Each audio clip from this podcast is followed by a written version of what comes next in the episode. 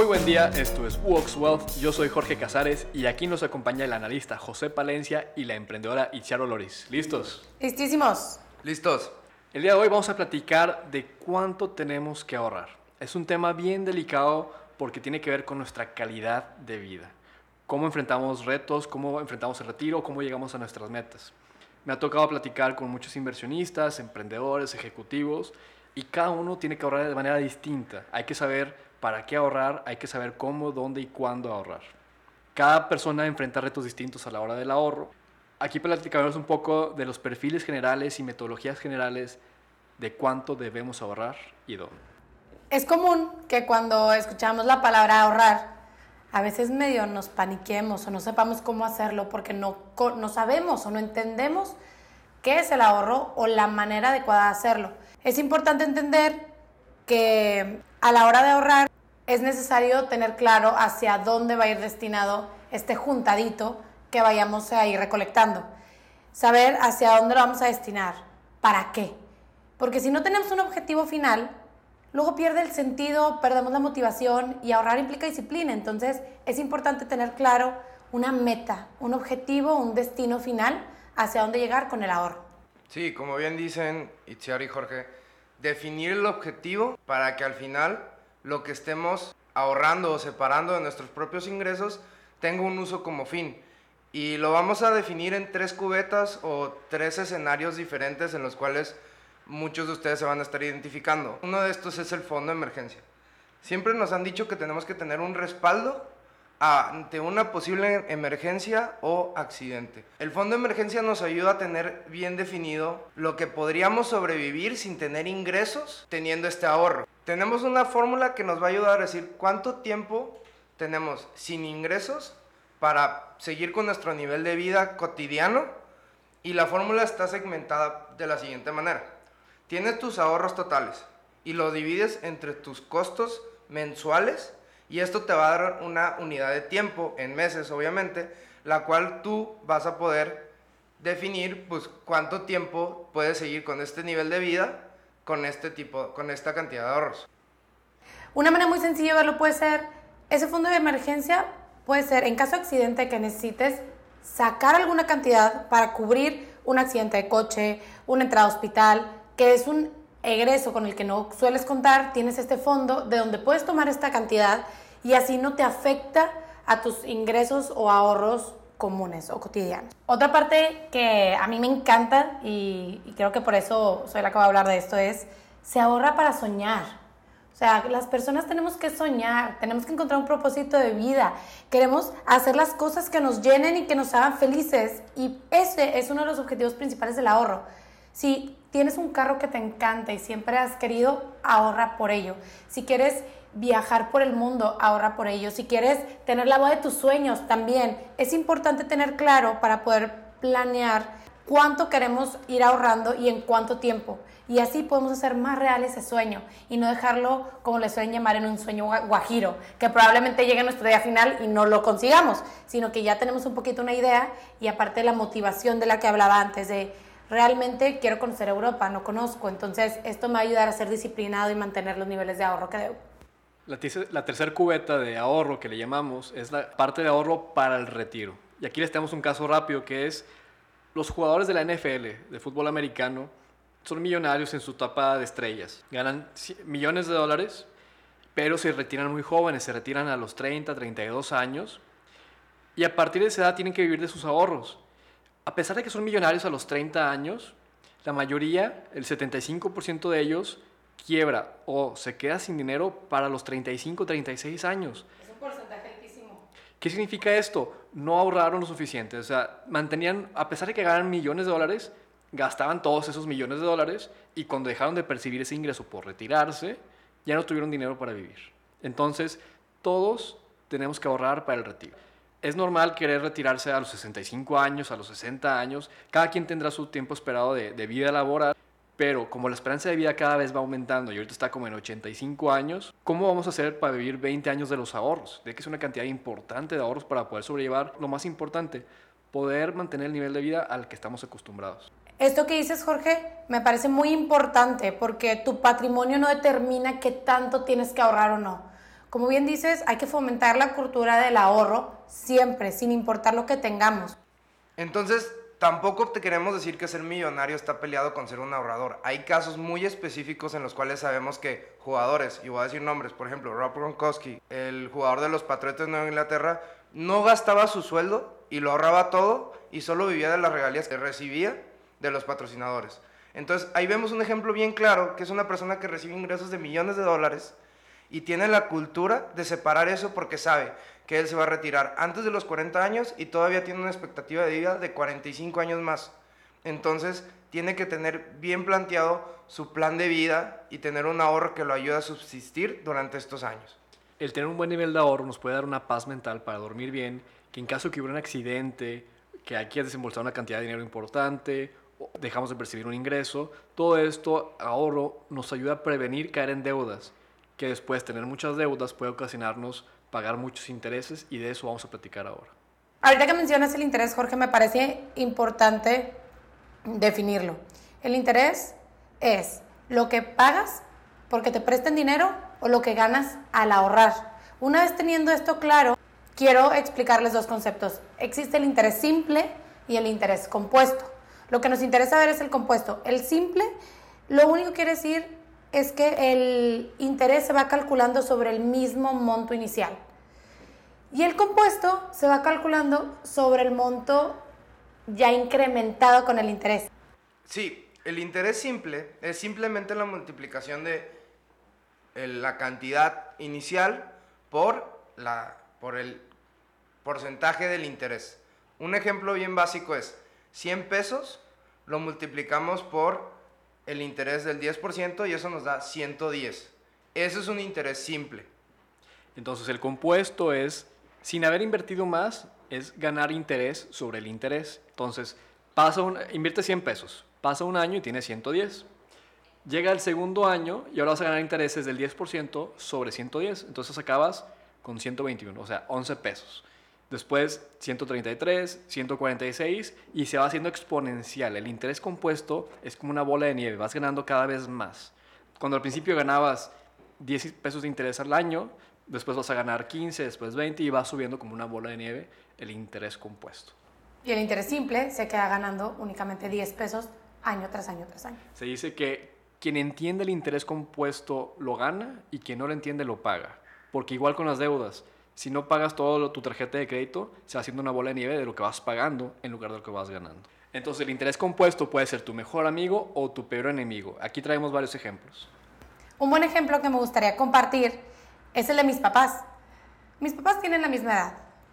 Mi papá a los 19 años de edad decidió comenzar a invertir 3 mil pesos al mes al 10%. A los 26 conoció a mi mamá.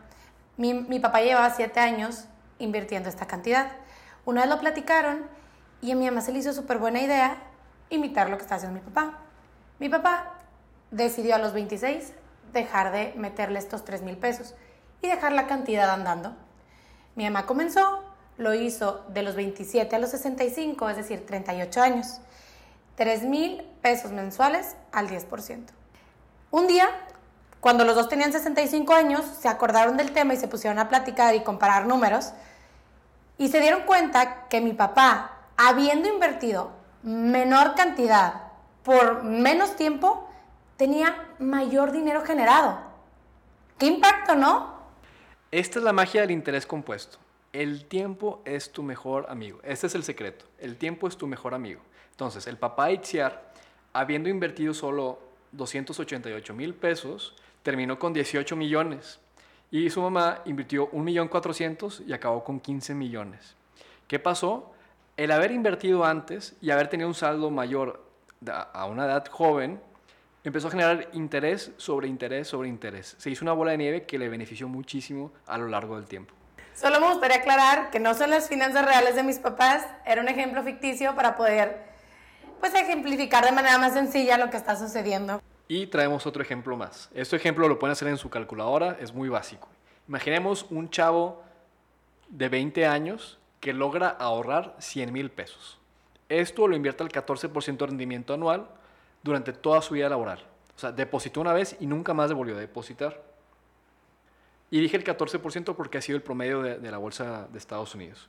Entonces, si gana el 14% de rendimiento durante 42 años de vida laboral, acaba con un ahorro de 24 millones.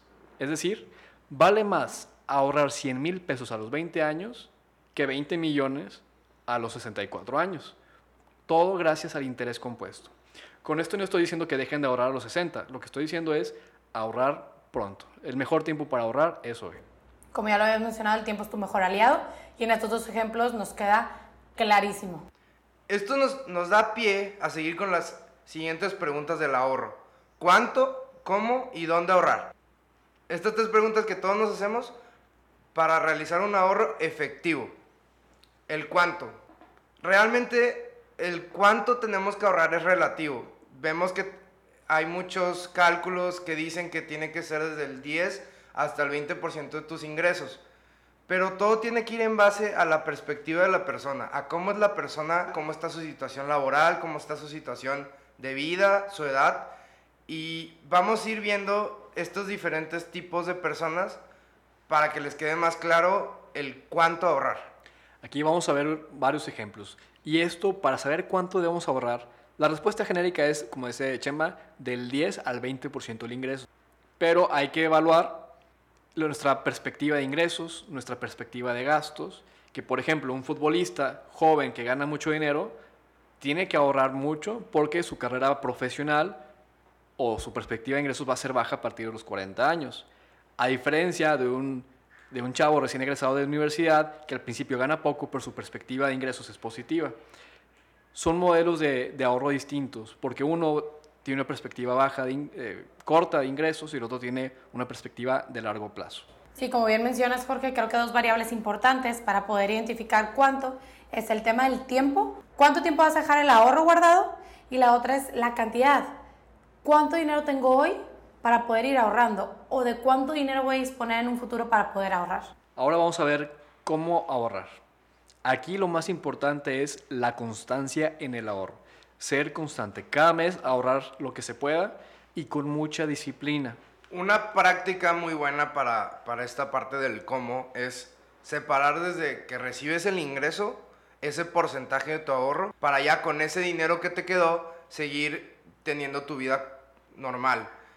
Así tú ya vas separando desde el inicio de tus ingresos ese ahorro. Tienes más disciplina a la hora de ahorrar con este tipo de prácticas. Dentro del cómo también existe la parte relativa.